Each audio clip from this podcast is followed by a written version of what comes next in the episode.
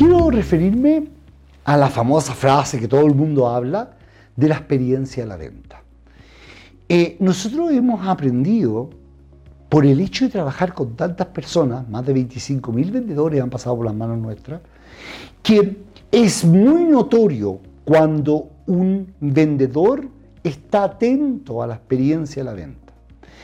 Lo que quiero decir es que la experiencia de la venta tiene ciertos hitos y lo importante es que tú puedas entender cómo se está comportando tu cliente frente a estos hitos y si esos hitos generan un impacto. Porque si eres capaz de determinar cuáles son los hitos, vas a construir la experiencia de la venta. Y entonces vas a poder enseñarle, vas a poder entrenar a tus vendedores en que entiendan y apliquen estos hitos para la experiencia de la venta.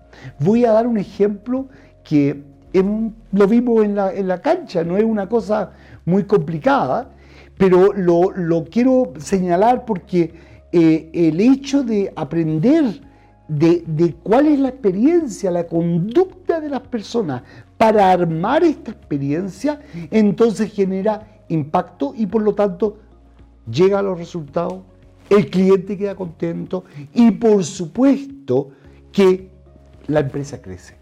Fíjense lo siguiente, cuando tú vas a cualquier restaurante, lo traigo el ejemplo del restaurante porque todos hemos estado en algún restaurante, hay ciertos hitos claves.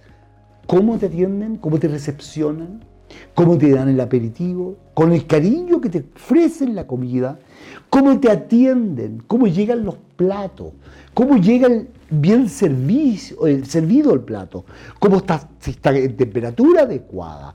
Después el postre, cómo están las alternativas de postre. Se fijan que hay ciertos hitos que son relevantes en la experiencia culinaria.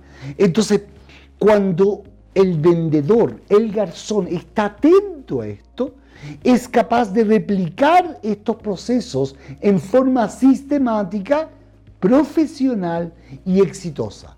Por lo tanto, no es solamente hablar de la experiencia de la venta, sino que hay que estar atento a cuáles son los hitos relevantes durante la experiencia.